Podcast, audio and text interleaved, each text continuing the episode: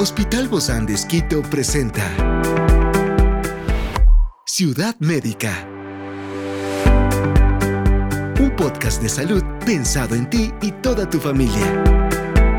Hoy tenemos a una experta para hablarnos sobre los trastornos respiratorios en el sueño. Se trata de la doctora Claudia Moreno, neumóloga del Hospital Bozán de Esquito, y hoy está aquí en este encuentro de Ciudad Médica. Yo soy Ofelia Díaz de Simbaña y estoy súper contenta de disfrutar este podcast de Ciudad Médica en este mundo tan apasionante de la salud. En las horas silenciosas de la noche, cuando el mundo parece sumido en un profundo sueño, el organismo humano sigue trabajando incansablemente para mantenernos vivos. Sin embargo, para muchas personas, esta aparente serenidad nocturna se ve interrumpida por un enemigo invisible los trastornos respiratorios durante el sueño.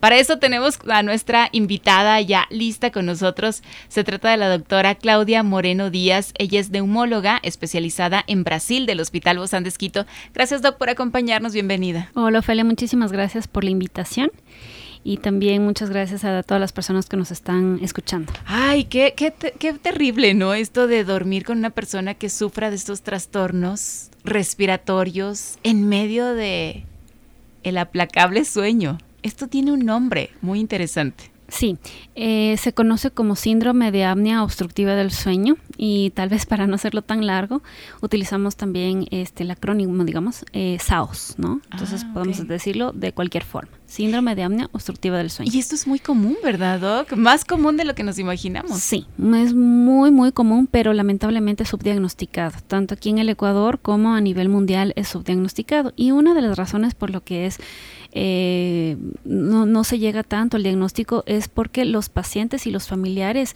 minimizan los síntomas. Entonces, el hecho de roncar, el hecho de ver a un familiar que está roncando y, dentro del sueño también tiene momentos en que no respira adecuadamente.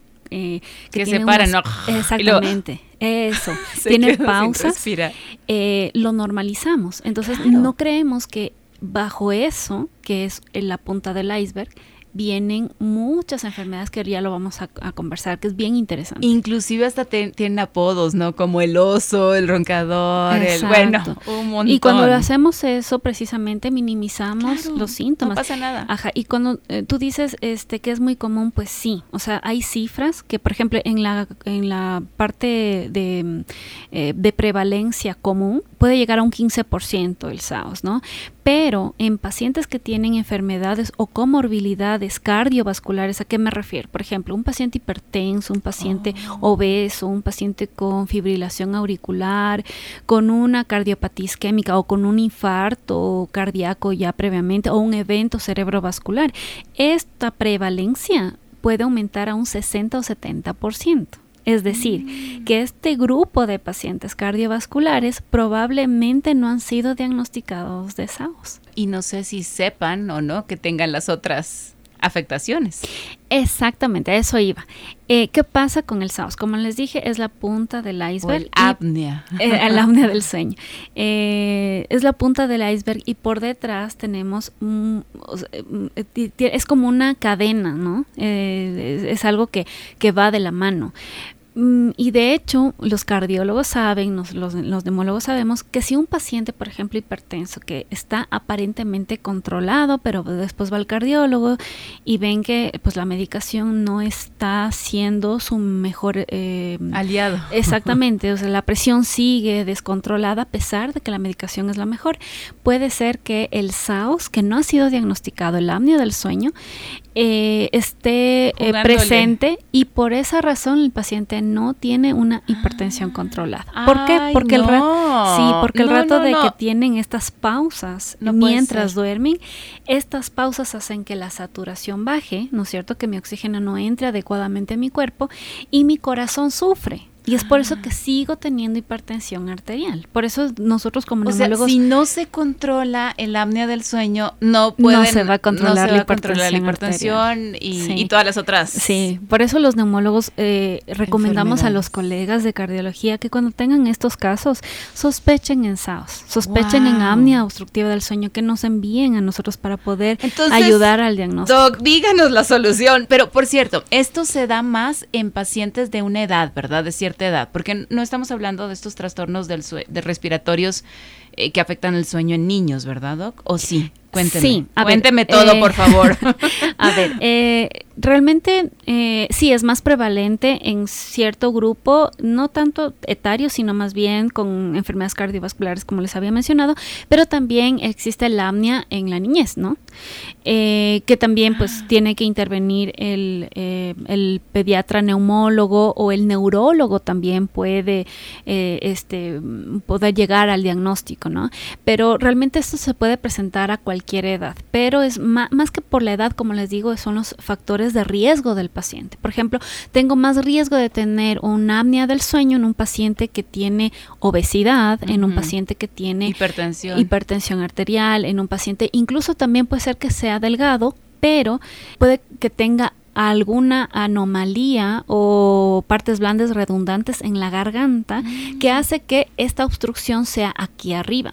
Por tanto, el, por eso el apnea obstructiva del sueño es una, es una enfermedad multidisciplinar. ¿Por qué digo multidisciplinar? Porque interviene el otorrino, el neumólogo, el neurólogo, el médico internista, en, bueno, en este caso el, también los pediatras neumólogos. Hasta el psicólogo, ¿no? Sí, incluso el odontólogo. Aunque no lo crea así. ¿Por qué? Porque dentro de la, del tratamiento que ya vamos a conversar, pero también dentro del tratamiento hay colegas odontólogos que se eh, especializaron en sueño y que em, realizan un tipo de placas eh, odontológicas para evitar que obviamente el paciente se coloca durante el sueño para evitar estas paradas de respiración.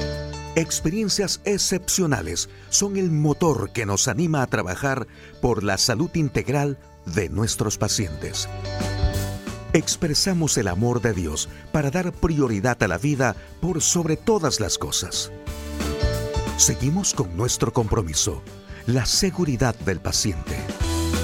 Hospital Bozán de a la gloria de Dios y al servicio del Ecuador wow, esto se deriva en un montón de ramas, pero lo primero es tratar el apnea para luego poder controlar lo demás. Primero diagnosticarla para poder tratarla. Y si yo no, si yo sigo minimizando mis síntomas o si sigo minimizando eh, los síntomas de mi esposo, de mi esposa, es que está ¿Más roncando. en los hombres o en las mujeres? Lo que pasa es que los hombres, eh, a ver, el tema de los hombres es que eh, sí hay más obesidad en los hombres, es cierto. Y segundo, eh, sí hay un tema social importante que el, el, hombre es muy trabajador y descuida su salud. En cambio, las mujeres, por el hecho de somos trabajadoras. Somos trabajadoras, pero no descuidamos tanto nuestra salud. Y como somos el pilar fundamental de la familia, eh, creemos que, o sea, estamos pendientes de que todos estén bien, pero en cambio el hombre lamentablemente por ser proveedor descuida su, Súbale el volumen en este momento y llámele a su esposo. y aquellos hombres roncadores que, que, que sí, a veces sienten mucha vergüenza, ¿no? Por, por roncar, pero si sientes esa vergüenza, no es solo la vergüenza, es un problema de salud, es un problema súper importante. ¿Cómo lo tratamos, Doc? Ok, para poder tratar el, el apnea obstructiva del sueño, primero tenemos que saber si es que es leve, moderado o severa. ¿Y cómo lo sabemos? Por medio de un estudio que se llama poligrafía. No es que la esposa diga, es muy fuerte el ronquido. Exactamente, no. El momento en que, y por eso es importante que cuando el paciente llega al consultorio venga acompañado. Y los médicos nos ayudamos de la pareja, de la esposa o de algún familiar, del hijo, que nos ayuden eh, en ese momento que nos digan, sí, yo le he escuchado roncar y aparte que ronca, yo he visto que hay momentos en que no, es como que no está ventilando, no está respirando y después vuelve a respirar. Y son segundos, ¿no? Sí, son segundos. Y ese paciente es candidato, después de hacer em, unos cuestionarios que nosotros ah, hacemos. Ciudad Médica. Es candidato para poligrafía. La poligrafía es un estudio que incluso el paciente se puede llevar eh, la máquina a su casa en la comodidad de su casa, se coloca una banda en la parte abdominal y se duerme en la comodidad de su casa, ¿no? Que es mejor porque al estar cómodo en la cama tengo mejor sueño que estar en el hospital y no voy a poder dormir adecuadamente. Entonces, después de esta máquina, pues eh, va a haber tiempo, Doc? lo que dure el sueño seis horas, ocho horas, o sea, cinco horas, esa noche, exactamente. Y esta, este estudio nos dice cuántas veces el paciente paró de respirar. Hay una cosa que se llama apnea, es decir, que totalmente paró, bajó totalmente la saturación, y otra cosa es hipoapnea, es decir, que no llega a valores de cero, pero sí bajó, ¿sí? Entonces, ya con este estudio puedo clasificar a mi paciente en leve, moderado o severo. Y ahí viene el tratamiento. Si es un paciente leve, como dijimos que es una enfermedad multidisciplinar, voy a trabajar con el otorrino para ver si es que hay alguna alternativa quirúrgica por parte de otorrino para em, eh, superar el apnea del sueño, ¿no? Como les dije. ¿Se trata de qué, Doc? ¿De alguna...? Lo que tenga el paciente, por ejemplo, hipertrofia de cornetes, ¿no? Ah, problemas y se Hace esa operación. Sí, úvula redundante, sí. Y tantos años que tantos pacientes viven así, ¿no? ¿Se puede ir entonces de leve a grave? Sí, por supuesto. Aumenta. Por supuesto. Si no, es de hecho, el eh, si yo subo el 10% de mi peso corporal, eh, voy a tener un 35% más de estos valores altos en, el, en el estudio de la poligrafía. ¿Y si este paciente baja de peso?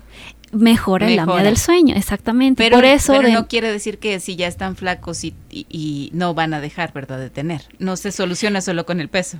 Uno de los tratamientos es bajar de peso porque una de las de las causas es el sobrepeso y la obesidad. Entonces, pero lamentablemente cuando son pacientes obesos o, mm, obesidad grave les lleva un año ¿no? Entonces para eso hay otros tratamientos que ya les voy a hablar.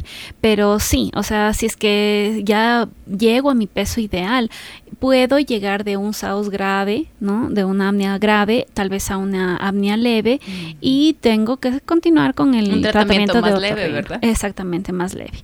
Eh, entonces, como les decía, es multidisciplinar, incluso nutrición también, o, odontología. En el caso de eh, la apnea leve. En el caso de la apnea moderada, eh, es Ah, muy parecido, pero también aquí entraría odontología con estas prótesis que les menciono, o también cuando el paciente no, que, que también es, eh, tiene un apnea grave, pero que no desea o que por alguna razón no se le puede colocar el CPAP que ya les voy a conversar lo que es.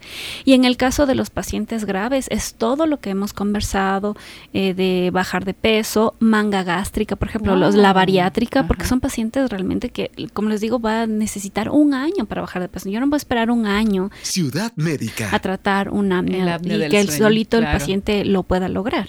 Entonces también se toma en cuenta la cirugía bariátrica, ¿no? Em, y este, el, el CPAP, que es una maquinita que nosotros colocamos para que el paciente pueda dormir, que es como parecido al oxígeno, digamos. Pero eso que se coloca, ¿se conecta? sí, se coloca en la nariz. Es como la cánula de oxígeno. Muy parecido, pero es una cánula un poquito más, más, más gruesa, es prácticamente una máscara que se coloca en la nariz así de forma triangular eh, para la comodidad del paciente. Y esto funciona obviamente para dormir, porque estamos hablando de una enfermedad del sueño. Entonces, la utilizo durante las ocho horas o seis horas que el paciente duerma eh, y eso hace que eh, la vía aérea se abra. Esta máquina lo que hace es desobstruir, es decir, lleva mm. presión positiva, no solo flujo de oxígeno, sino presión positiva para vencer esta resistencia de las vías respiratorias. Definitivamente es un tema que va de largo. Me encantó haber conversado sobre este tema con nuestra invitada, la doctora Claudia Moreno Díaz, neumóloga del Hospital Bozán de Esquito. Gracias, Doc, por toda esta valiosísima información para todos nuestros pacientes. Bueno, muchísimas gracias también por la invitación. Es una producción del Hospital Bozán de Esquito con el apoyo de HCJB. Encuentra este podcast de salud en las redes sociales como Spotify, SoundCloud y todas las plataformas digitales. Gracias por acompañarnos en este capítulo de Ciudad Médica, un espacio para tu salud. Hasta la próxima.